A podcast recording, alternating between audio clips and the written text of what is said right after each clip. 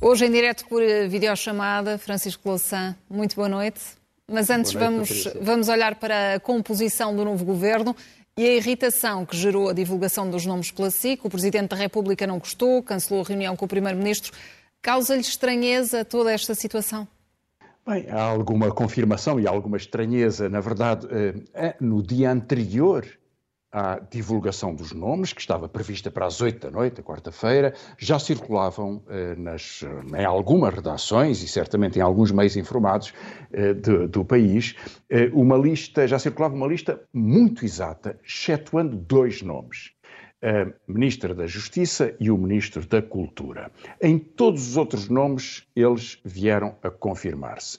E no dia seguinte, umas boas horas antes, ao início da tarde, eh, portanto, antes da lista ser entregue eh, formalmente eh, em Belém, ato muito anunciado pelo Presidente, confirmado pelo, pelo, pelo Governo, a lista já tinha só uma imprecisão, a do Ministro da Cultura. E, portanto, eh, ao ser divulgada, foi divulgada pela SIC, foi tornada pública depois em catadupa por outros órgãos de comunicação social, eh, confirmou-se que essa lista era não só exata, como muito ao pormenor aquilo que veio a ser a composição do governo. E a última surpresa, a única surpresa que restou quando ela foi divulgada, foi o nome de Pedro Adão e Silva para o Ministério da Cultura. Eh, o Presidente naturalmente reagiu com bastante irritação, não o escondeu, apesar das palavras que foi dizendo no próprio dia e no dia seguinte, e o Primeiro-Ministro utilizou uma expressão surpreendente de que eh, não tinha vindo do gabinete dele esta divulgação. Podemos dizer que isto é talvez uma questão relativamente pequena, mas é evidente que, não estando em Belém a lista, ela só podia vir do gabinete do Primeiro-Ministro ou de algum dos ministros convidados com quem tivesse sido partilhada esta, esta informação. E ela é, portanto, um, uh, talvez mais do que tudo uma prova do que é maioria absoluta, mais pelo desprezo eh, pelo incidente institucional eh, do que eh, pelo facto em si, enfim, que pode resultar de um erro ou de um cálculo, mas a forma displicente como ela foi tratada é talvez um sinal de maioria absoluta. Agora, Professor... a... Sim, sim. Eh, não, estava a dizer, eh, Patrícia, que a lista em si, eh, o que ela revela sobre o governo já tem sido muito discutido e, portanto, eu vou resumir muito a, minha opinião, mais considerando sobre as dificuldades que o governo pode surgir. Bom, há, há várias confirmações. Primeira confirmação, já se sabia que Marcelo Rebelo de Sousa não queria eh, Cravinho como Ministro da Defesa e aceitava que fosse Ministro dos Negócios Estrangeiros. Não houve grande dúvida, dado que o lugar era vagado por eh, Augusto Santos Silva, que queria e confirmou-se que será candidato a Presidente da Assembleia da República, aliás, eleito de certeza, visto que há uma maioria absoluta. a tensão entre o Presidente e o Ministro da Defesa já era muito conhecida.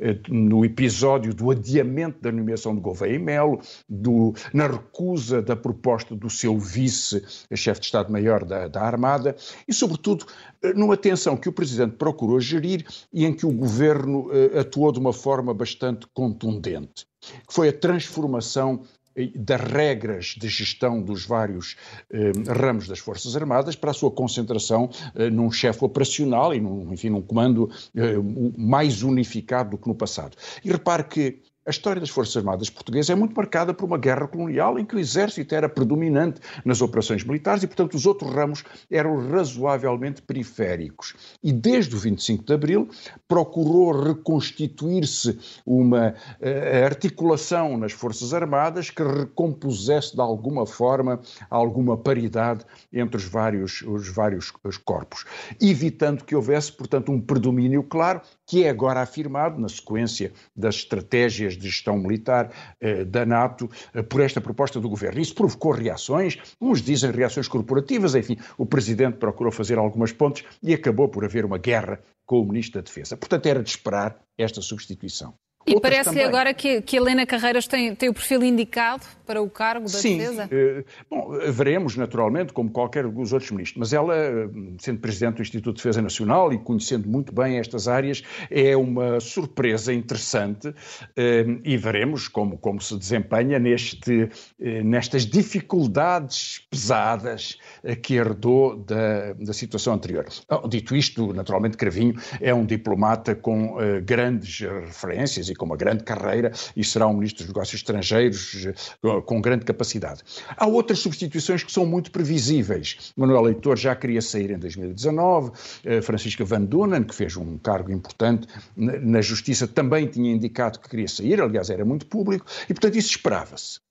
Uh, havia alguma dúvida sobre se Ana Menos Godinho no trabalho e na segurança social seria mantida. Ela criou, na minha opinião, outros pensam diferentemente, mas criou muitos problemas por uma falta de contacto e de conhecimento das áreas tão difíceis como é o trabalho e a segurança social, mas o primeiro-ministro quis mantê-la e isso será um, enfim, terá peso no, no futuro governo.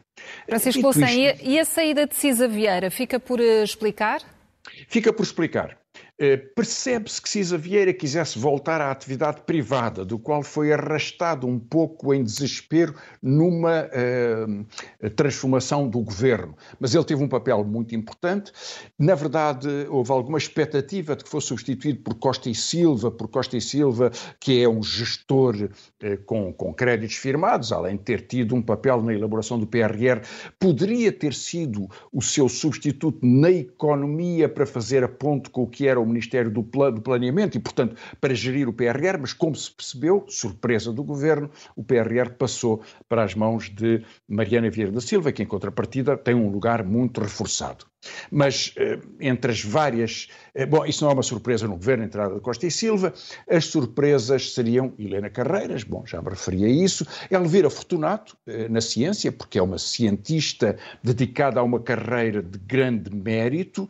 Se passar para o lado da administração significa abdicar dessa carreira, pelo menos provisoriamente, é uma atitude generosa. Veremos se ela consegue levar para o Ministério as suas promessas e as suas preocupações com a precariedade da organização da investigação científica em Portugal, ela terá essa obrigação, e depois há a grande surpresa que é Pedro Adão e Silva eh, que fez, tem tido uma atividade política importante, académica e política também. Não se esperava que viesse ser Ministro da Cultura. O Ministério da Cultura não tem tido há muitos anos esta parte uma figura forte, portanto o desafio é muito grande mas deixa uma inquietação que é que ele tinha assumido há pouco tempo atrás a, a direção de um projeto de longo folgo que eram as comemorações dos 50 anos de 25 de Abril, se prolongaria até depois de 2024. E logo no início deste processo abandona essas funções, porque naturalmente não os pode acumular, terá que ser substituído. As complicações já eram grandes nesta, na gestão deste dossiê, devido à incompatibilidade entre Ramalhianes e alguns dirigentes da Associação 25 de Abril, Vasco Lourenço, alguma tensão que surgiu nesse contexto, mas eh, eh logo no início da sua função, Pedro Adão e Silva aceitou um convite que o leva a sair desta, desta função. Bom, isso são as surpresas. Confirmações em contrapartida, Mariana Vieira da Silva, eh, Pedro Nuno Santos, naturalmente, João Costa, que tem sido um secretário de Estado muito, eh, com uma concepção muito aberta sobre a educação, que passa a ministro, veremos se consegue fazer a ponte com as professoras, os professores em Portugal têm sido muito humilhados e, e, marginalizados pelos governos, sobretudo do Partido Socialista, bom, os outros também, mas, mas esse processo começou num governo do Partido Socialista, veremos se ele o consegue fazer, esperemos que sim. Eh, e depois, bom, já se sabia, Marta Temido, José Luís Carneiro, eh, Duarte Cordeiro, eh, Medina, que é um, enfim, tem uma, uma, uma personalidade política forte, e que uh, vem a ser Ministro das Finanças. Eu ouvi alguns argumentos de que, tendo perdido as eleições de Lisboa, estava menos qualificado. Bem, com franqueza, uh, António Costa perdeu as eleições de Louros e uns anos mais tarde é Primeiro-Ministro e, aliás, foi, entretanto, Presidente da Câmara de Lisboa. Portanto, isso não me parece problemático. Grandes desafios e, e o que significa para o PS? Já referiu alguns dos nomes, mas este governo maioritário, sobretudo o aparelho socialista, é um teste também, uma prova para os futuros candidatos à sucessão de António Costa? Também é, mas isso não me faz, não me cria nenhuma surpresa, eh, Patrícia, porque na verdade era de esperar. O, o, a novidade seria afastar algum deles do governo. A Catarina Mendes queria chegar ao governo, e aliás chega a um lugar que é Ministro dos Assuntos Parlamentares, que tem muito poder, havendo maioria absoluta. Repare, ela é a verdadeira líder parlamentar, razão pela qual Alexandre Leitão não quis exercer o cargo, porque naturalmente seria um cargo uh, subsidiário da, da, da Ministra. Eurico Brilhante Dias, que fez um bom papel como Secretário de Estado na, na, na, ehm, na área da, da promoção do, do, eh, da economia portuguesa, eh, aceitou este cargo. Bom, mas a verdadeira líder parlamentar é, evidentemente, na maioria absoluta, Ana Catarina Mendes. Ela queria estar, Pedro Nuno Santos continua, Mariana Vieira Silva continua reforçada. A diferença que há, creio eu, é que Pedro Nuno Santos fica numa situação mais frágil do que estava até agora porque ele era um protagonista de diálogos que já escapavam ao governo e de uma expectativa de renovação política que terminou havendo uma maioria absoluta. Veremos naturalmente, ele tem uma força grande dentro do, do Partido Socialista, continua a ser o único candidato eh, com eh, relevo vencedor numa futura disputa, mas uma futura disputa é futura, ela pode mudar muito ao longo de quatro anos. Quatro anos é um período muito longo para Pedro Nuno Santos e, na verdade, este é um governo de António Costa, à medida de António Costa, com os critérios de António Costa. Diga, eh, seria de esperar, maioria absoluta, sim, mas eh, é a remodelação que António Costa nunca fez ao longo dos últimos dois anos e que, na verdade, devia ter feito, para um governo fechado eh, sobre o aparelho, diz, bom, na verdade, sobre a figura do, do primeiro-ministro, e isso é um grande risco para esta maioria absoluta. Começou mal com este episódio da revelação dos nomes do ministro e esta displicência da relação institucional, tem pela frente grandes desafios. E olha, creio que um dos mais importantes, quais, aliás, quais são os já... principais? Eu acho que um dos mais importantes é a gestão de uma situação económica e orçamental muito diferente daquela que o governo estava à espera. O governo esperava, e, com razão, a saída da pandemia, a recuperação do aparelho produtivo, a recuperação do comércio externo, a recuperação da, do, do, contexto económico em situação rapidamente favorável, grande crescimento nominal do, do, do produto, e agora estamos confrontados com o desgaste de uma inflação pesada, de eh, grande instabilidade e de grande incerteza, eh, e, portanto, por isso mesmo, de uma restrição das possibilidades de crescimento de, da economia, eh, que, porventura, daqui a uns meses serão ainda muito substancialmente diferentes daquelas que hoje podemos eh, figurar. Isso significa mais tensão social. Repare, o Ministro das Finanças disse, bom, era o compromisso anterior, que aceitaria este ano, finalmente, uma adaptação, um ajustamento dos salários na função pública, mas pela inflação do ano anterior, que é uma inflação praticamente nula. E nós vamos saltar, porventura, de uma inflação de 1% para uma inflação de 5%, se não for mais. 5% ou 6% quereria dizer que estamos à beira de nos 12 meses, mais dois subsídios, de perder em termos de salário real para esses milhares, centenas de milhares de trabalhadores da função pública, o seu subsídio de férias, ou o seu subsídio de Natal, o equivalente a isso, digamos, em termos de desgaste pela inflação. E isso arrasta toda a economia para uma pressão sobre os salários, sobre os rendimentos, sobre as pensões, por exemplo, que são muito desgastadas, e, portanto, a política de rendimentos passa a ser uma questão muito mais dura do que acontecia quando a inflação era quase zero. Eh, e, portanto, eh, a distribuição, a organização social vai pesar mais do que até agora e, portanto, eh, vai haver uma, sobretudo depois do orçamento ser aprovado, a partir da altura em que fique claro, em julho deste ano, que qual é o rumo desta, desta política, a disputa sobre as condições de vida em Portugal terá um, um papel mais condicionante da política nacional. E no atual eh, contexto, professor, muito mudou no último mês devido a esta guerra na Ucrânia e agora com cimeras em Bruxelas, Conselho Europeu, NATO, G7, foram dados avanços importantes? Bom, eh, houve esta conferência de imprensa de António Costa e de Pedro Sanches ao final da tarde, anunciando uma exceção europeia ainda a negociar na próxima semana com a Comissão Europeia. É um bom sinal, porque foi uma tentativa de pressionar a existência de uma tabela máxima dos preços do gás, em consequência da eletricidade. O próprio facto de surgir uma exceção europeia tem aqui alguma leitura sobre a forma como a União Europeia procura, é obrigada a aceitar eh, situações de exceção, de exceção neste contexto, mas também pode indicar alguma coisa sobre o que pode vir a ser o futuro de uma geometria muito mais variável na União Europeia. O que é facto é que vamos ter enormes problemas com uma subida permanente, porventura estas medidas não serão suficientes, é um pouco a sensação que andamos sempre a correr atrás do prejuízo, porque o mapa energético mudou por completo a partir de novos contratos, sobretudo com a dependência acelerada que, que a Europa terá a partir de agora em relação aos Estados Unidos. Viu que o presidente Macron veio dizer que recusava pagar o gás russo que continua a ser fornecido à Europa em rublos, Naturalmente, os russos procuram que o pagamento seja em rublos para que os compradores de gás tenham que usar divisas para comprar rublos e revalorizar a moeda russa, que naturalmente perdeu muito no contexto desta guerra. Macron recusou, é gratuito para Macron recusar, porque ele quase não importa gás da Rússia, mas a Alemanha, em contrapartida, está numa situação mais difícil. E é isso talvez que justifica que, na sequência das cimeiras, Scholz venha dizer hoje que é muito perigoso, mas não estão a ser usadas armas químicas pelos russos, nem pelos ucranianos. E, portanto, ele procurou lançar um balde de água fria sobre as alegações que o lado ucraniano tem vindo a fazer e que o, próprio, que o lado russo tem, também tem vindo a fazer. Mas esse é o resultado desta guerra.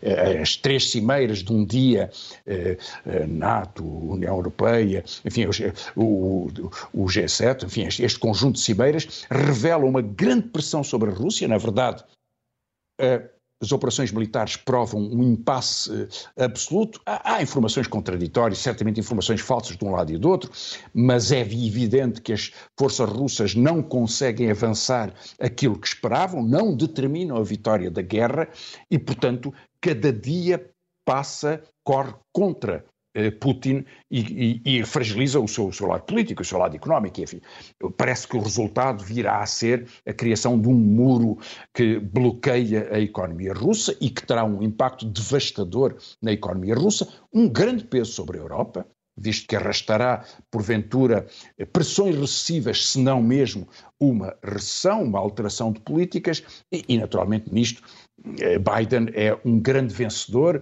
a NATO é uma grande vencedora do ponto de vista político e, e, eh, e Biden, Biden, também. Zelensky tem, eh, creio que sai numa situação difícil, porque ele tem, percebe-se porquê, procura pressionar com a vantagem política que tem o fornecimento de armas, procura ganhar pontos e tem feito com grande eficácia, embora a verdade seja que Zelensky é muito aplaudido pelos governos europeus, eh, que é à porta, que é à voz baixa, eh, eh, o eh, secundarizam muito. Zelensky chegou a esta guerra com uma popularidade muito baixa, naturalmente recuperou a partir da, da, unificação nacional contra uma invasão e contra a destruição que a guerra representa, mas este discurso que tem sido já pode aceitar uma neutralidade um, e, portanto, que, que, que, que, eu, que, que a Ucrânia não faça parte da NATO, coisa que, aliás, não era muito plausível que acontecesse nos próximos anos, ou hoje vir voltar a dizer que já volta a ser um candidato à NATO. Há aqui um jogo político que é bastante claro e, por vezes, muito forçado eh, sobre uh, alguns países que deveriam fazer de uma forma ou, ou de outra. É, é, é, um cálculo político em qualquer caso. Uh, a União Europeia quer um regime de associação à Ucrânia, quer dar sinais de solidariedade humana, quer receber refugiados, e ainda bem, ainda bem que não há o comportamento passado sobre refugiados de outras guerras, da Síria, do Afeganistão, enfim, que há esta, esta, esta, esta abertura, quer dar apoio económico, mas não quer que a Ucrânia seja parte da União Europeia. Nesse... Quer limitar isto a um estatuto de, de cooperação. E nesse jogo uh, político, uh, professora, a China votou com a Rússia no Conselho de Segurança da ONU. Pequim continuará a fazer uma espécie de equilibrismo perante os avisos ocidentais? Foi um sinal político forte Na verdade, era uma resolução só a China e a Rússia que votaram, uma resolução eh, de, de, declaração política da Rússia sobre uma resposta humanitária eh, e que foi recusada por todos os outros países, mas a China votou a favor dessa resolução, ao passo que se tinha abstido na condenação eh, no Conselho de Segurança sobre a invasão russa. Apesar de tudo, a China tem reforçado vocalmente uma, a, a, a proximidade, é o nosso aliado estratégico fundamental, não o abandonaremos Resta saber o que é que acontecerá no pós-guerra, que ainda não sabemos quando e em que condições ocorrerá, mas sabemos que a Rússia estará cortada eh, de, do essencial da economia europeia. Ora, eh, eu tenho feito alguns comentários e queria só sistematizar algumas referências sobre o papel que a China pode ter. Porque quando comparamos a China com a Rússia, a China há 20 anos atrás tinha o mesmo PIB que a Rússia. Hoje tem 10 vezes mais é não só um país muito mais, muito, muito mais, eh, com muito mais população, não mais vasto, mas com muito mais população, mas como teve um progresso económico e uma capacidade de transformação uh, social mais acelerada do que a Rússia. E, e pode a China competir com os Estados Unidos a curto prazo?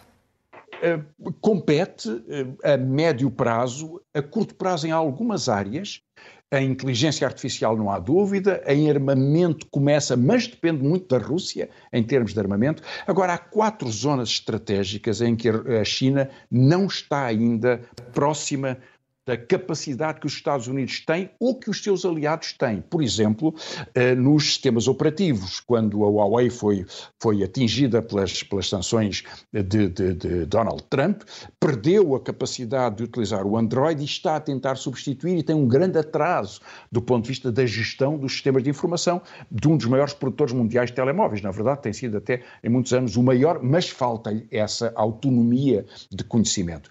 Em semicondutores, a China está muito atrasada. Hoje eh, há produção de semicondutores que tem uma dimensão de 2 nanómetros. 2 nanómetros é o tamanho do crescimento de um cabelo humano em 2 segundos. Isto é a dimensão da geração que está a ser produzida atualmente de semicondutores. E a China está muitas vezes acima. Portanto, não tem a mesma capacidade que tem Taiwan ou Coreia do Sul e, portanto, os aliados dos Estados Unidos.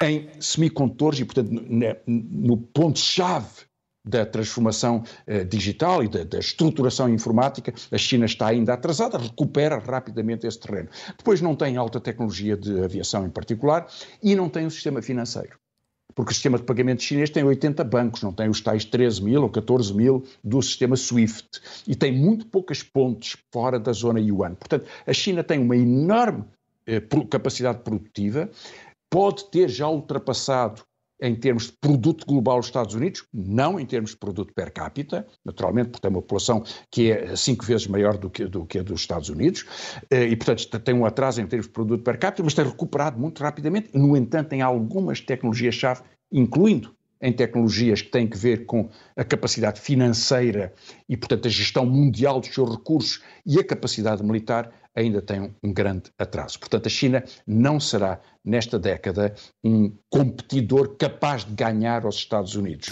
O facto de se aproximar disso já é suficientemente assustador para a Casa Branca. Francisco Loução, o que passou com muita rapidez foi mesmo o nosso tempo. Temos que avançar para o momento zen. O que é que nos reserva esta semana? Bem, uma evocação do que é uh, a popularidade de uh, Vladimir Putin.